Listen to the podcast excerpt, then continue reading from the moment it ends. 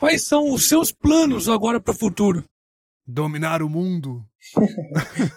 Ó, a risadinha entregou, hein? É verdade, hein? É De verdade nessa risadinha. Oh! oh que, que legal! legal.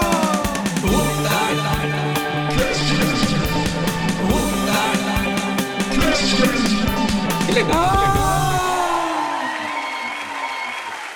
Começando mais um Otário Cast, juntamente com meu amigo Diego Vilas Boas. E hoje vamos conversar com ele, que é cientista brasileiro, professor de física aplicada na Suíça e foi o primeiro convidado a participar do Otário Cast aqui no canal do Otário no ano passado. De lá pra cá, muita coisa aconteceu e hoje ele tá aqui de volta para contar um pouquinho dessa história pra gente e compartilhar um pedacinho do conhecimento dele. Professor Elison Mattioli é o nosso convidado de hoje. Muito obrigado, professor, por ter aceitado o convite. Opa, obrigado por ter me convidado mais uma vez. Prazer estar aqui. Professor Ellison, só para contextualizar as pessoas que ainda não assistiram o primeiro Otário Cast que fizemos juntos, você já estudou nas melhores universidades do mundo, fez parte da equipe de um Nobel de Física e hoje é professor de uma das mais conceituadas universidades que existe. Você conseguiria resumir rapidamente para gente o seu currículo? Então, eu comecei meus estudos na Escola Politécnica da USP e em seguida eu fui para École Polytechnique na França, onde eu fiz um segundo diploma em Física e Matemática Aplicada. Uhum. Depois eu fui fazer o meu PhD na Universidade da Califórnia, onde eu pude trabalhar com o Prêmio Nobel de Física de, do ano 2000 e do ano de 2014. E em seguida eu fui para o MIT, eu fiz um pós-doutorado lá e hoje eu estou como professor na Escola Politécnica Federal de Lausanne, aqui na Suíça. É o tipo de currículo que não precisa nem colocar no LinkedIn, né? e você pode dizer pra gente mais ou menos qual que é a faixa de salário de um doutorando aí na Suíça?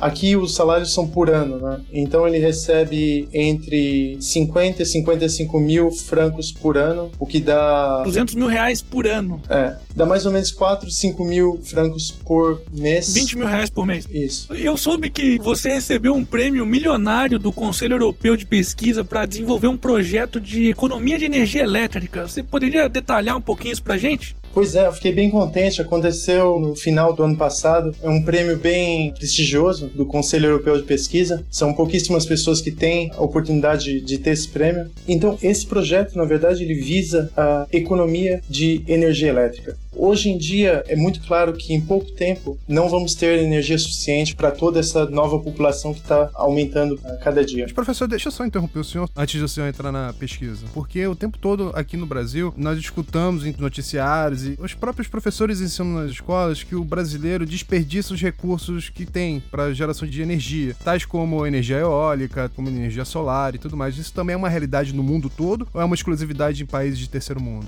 Um dos problemas é que todas essas tecnologias são difíceis de serem implementadas da mesma forma em diferentes lugares do mundo. Então você tem lugares onde a energia solar faz sentido e outros lugares onde você não tem tanta disponibilidade de energia solar ou energia eólica, mesma coisa. Então existem lugares onde se faz sentido desenvolver esse tipo de pesquisa. O Brasil certamente é um deles, onde a parte solar e a parte de energia eólica é bem forte. A questão é que hoje em dia a eficiência desse tipo de tecnologia ela não é tão alta quanto quanto ela poderia ser. Então existe um grande esforço na comunidade científica para desenvolver novas técnicas para gerar energia sustentável, que são essas que você mencionou, incluindo hidrelétrica, entre outras. E eu acredito que o Brasil, na verdade, comparado com outros países, onde uma boa parte da energia elétrica vem de usinas hidrelétricas, isso é bastante interessante comparado com outros países. Então a gente tem recursos muito mais sustentáveis do que outros países. Tá, então deixa eu ver se eu entendi direito isso. O seu projeto, ele tá na parte da energia que vem lá de Itaipu até chegar na casa do consumidor, você tá tentando encontrar uma maneira de tornar o desperdício dessa energia ou a perda que essa energia tem ao longo de todo esse trajeto lá de Itaipu até chegar à casa do consumidor, você está tentando melhorar a eficiência dessa transmissão, é isso? É isso, mas vai até mais longe, até o momento que você coloca o teu laptop na tomada, hum. que você está carregando ele, existe a tecnologia de base que é comum a todas essas tecnologias que você citou, desde Itaipu até a utilização final, e o que está na base disso são transistores ou diodos, são componentes eletrônicos de potência. Isso é a base disso. E esses componentes eletrônicos hoje, eles não são tão eficientes quanto poderiam ser, e isso que causa a ineficiência num nível de sistema como um todo. Mas, professor, você poderia dar um exemplo pra gente do que essa economia poderia trazer?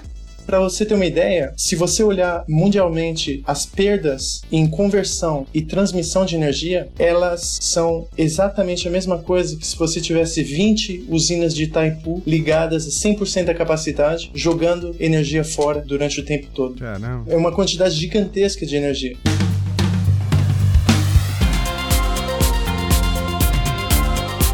Recebeu um investimento milionário na sua pesquisa. Queria saber qual é o valor desse investimento e como que você vai utilizar esse dinheiro, tem algum critério? Então, o prêmio o que eu recebi foi 1,8 milhões de euros, que na verdade foi o que eu pedi para eu criar a minha equipe que vai trabalhar nessa parte desse projeto. Obviamente, eu tenho outras fontes de financiamento, então isso é um complemento do meu financiamento global que eu tenho no meu laboratório. Mas esse complemento é específico para criar essas tecnologias que eu estava escrevendo antes. Esse dinheiro foi dado para mim, mas a utilização é bem clara. No final do processo, tem uma equipe de auditores que vem verificar que tudo foi feito corretamente. E você nunca pode usar algo para benefício próprio. né? Ah, sim. Então, falar, ah, eu vou contratar três pesquisadores e de repente tá lá na nota fiscal, eu comprei um carro aqui, uma Land Rover. é, exatamente.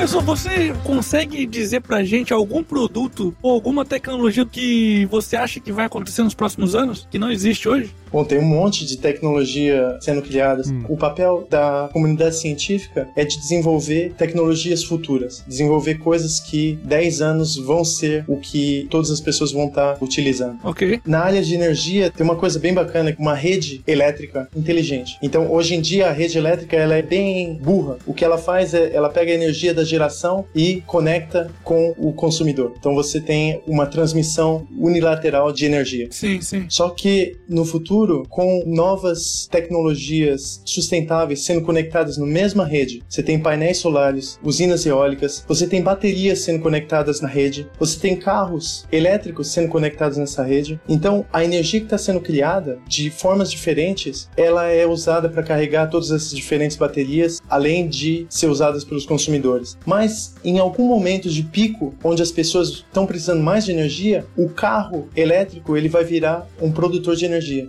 Então o carro elétrico está conectado nessa rede inteligente e a rede percebe que na verdade a bateria dele pode ser usada para suprir momentaneamente uma falta de energia que está sendo precisa naquele momento. Quase o equivalente a ter uma internet, mas ao invés de transitar dados, você transita energia. Basicamente, então, as casas, carros, enfim, qualquer coisa vai se tornar, além de um consumidor de energia, um produtor de energia também. Exatamente. E essa casa que produz energia, ela pode começar a receber dinheiro por isso. Sim, sim, sim. Então, vai virar um sistema bem interessante na parte monetária também, porque se você criar casas inteligentes, você pode começar a gerar energia e pode começar a ter dinheiro com isso também. Sensacional.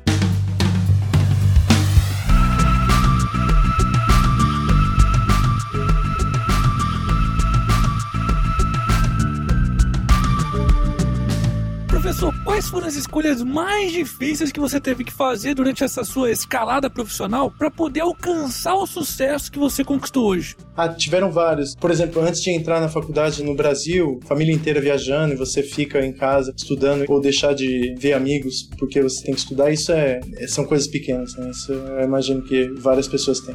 E eu acho que a escolha mais difícil que foi para mim e que é comum para outras pessoas é você ter claro o teu objetivo e você saber que você tá num caminho em direção àquele objetivo. O que eu acho que hoje a maioria das pessoas não sabe por que ela acorda de manhã para ir trabalhar sabe? Não tem um objetivo claro de onde ela quer ir. Tá indo por inércia. Vai por inércia, ela fica cinco dias sofrendo na semana para ter dois dias de prazer. Ou nem isso, né? Chega final de semana e capota, fica dormindo até começar a segunda-feira de novo. É, eu me lembro muito bem, porque quando eu ainda estava no Brasil, domingo para mim, a noite era um dia triste, sabe? O, o início do Fantástico para mim era coisa que eu, eu, eu...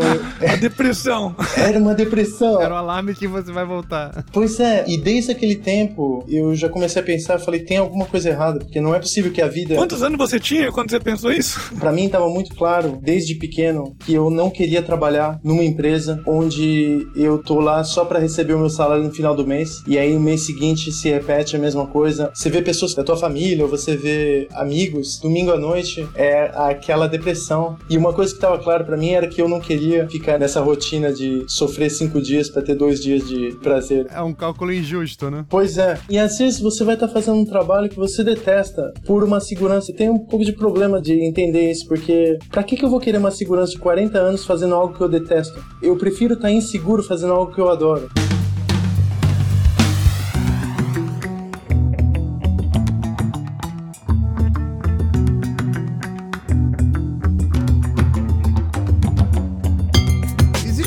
Tipo de metodologia que você usou para atingir os seus objetivos? O que uma pessoa precisa desenvolver para ter sucesso?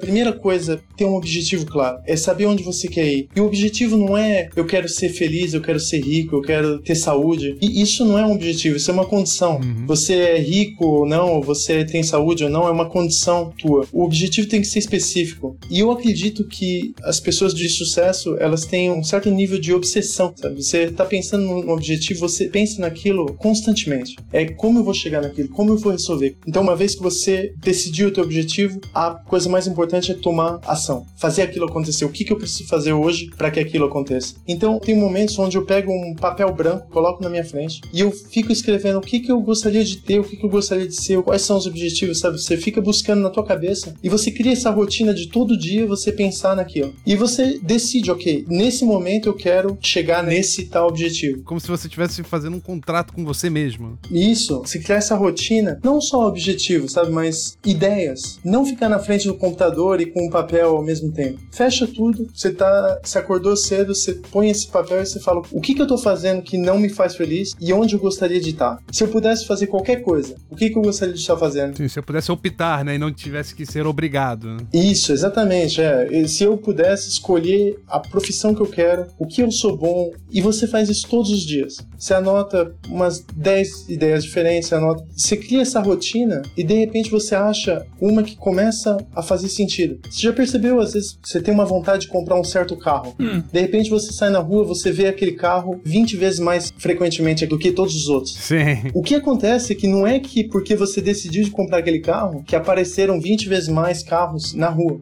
O que mudou foi o teu foco. A sua percepção, né? É, você sabe o que você está procurando. É a mesma coisa com o objetivo. Quando você escreveu aquilo, você sabe o que você está procurando. As oportunidades aparecem, você está pronto para aceitá-las. Então você começa a ver 20 vezes mais oportunidades do que você veria sem. É uma analogia simples. E para mim, várias vezes aconteceu isso, de eu ficar pensando, puxa, que sorte, eu tô com sorte. Mas não é que você tá com sorte, é que você tá vendo o que você não podia ver antes, sabe? Não é sorte, é foco. É, é bem isso mesmo.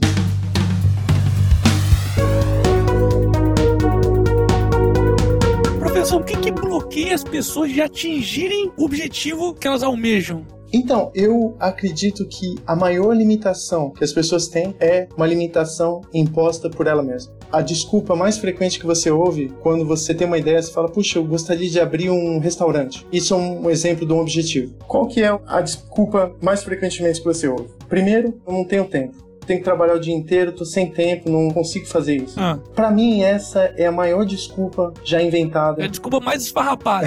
eu acho que seria mais honesto você falar: escuta, eu, eu não quero abrir um meu próprio negócio. Porque as pessoas passam, em média, quatro horas por dia na frente de uma televisão, assistindo outras pessoas de sucesso numa TV. Pra ver o sucesso dos pra outros. Pra ver o sucesso dos outros.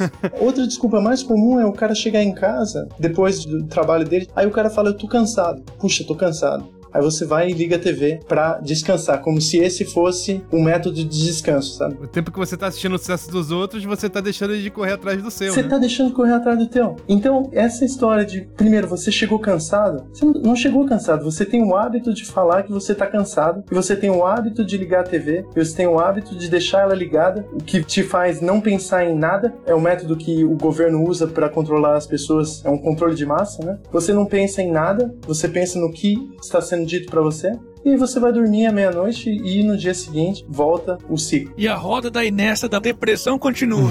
Continua. O que eu sugiro? Pega, chega em casa, joga a TV no lixo. Primeira coisa. Joga ela no eu, lixo. já fiz, eu já fiz isso, hein? Já fiz isso e não, nunca tinha falado com você. Já faz uns 15 anos que eu não tenho televisão. Tenta chegar em casa à noite, pega esse papel que você estava escrevendo e tenta falar como é que eu vou fazer se o meu objetivo é ter o meu próprio negócio. O meu objetivo é ser o gerente da minha área. Se você gosta da empresa onde você está, você começa a pensar todos os dias o que, que eu tenho que fazer para chegar lá. E você escreve 10 ideias por dia, naquele tempo que você estaria assistindo televisão.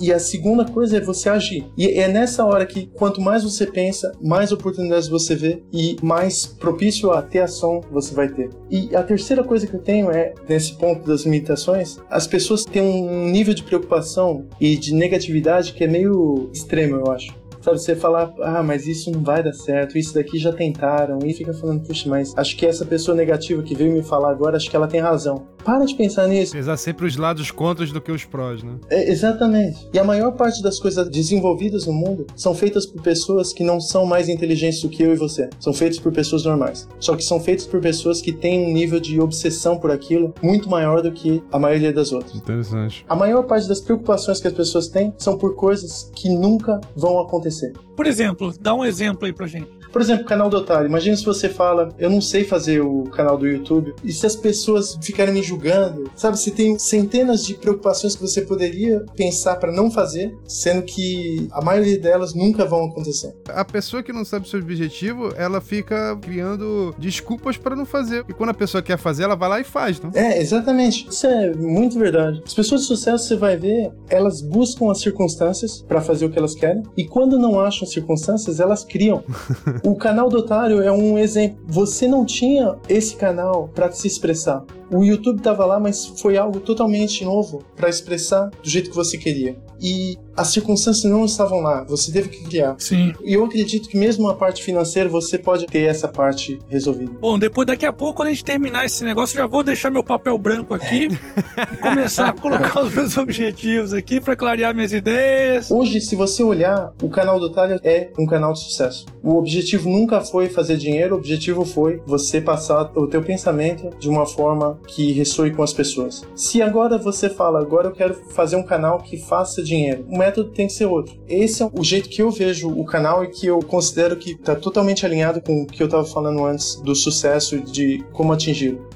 Sim, sim, eu, eu concordo 100% com o professor. o Otário ficou quietinho. O Otário ficou triste assim, pô, tem sucesso, tem sucesso. Olhando a geladeira vazia, as contas chegando, eu tenho sucesso.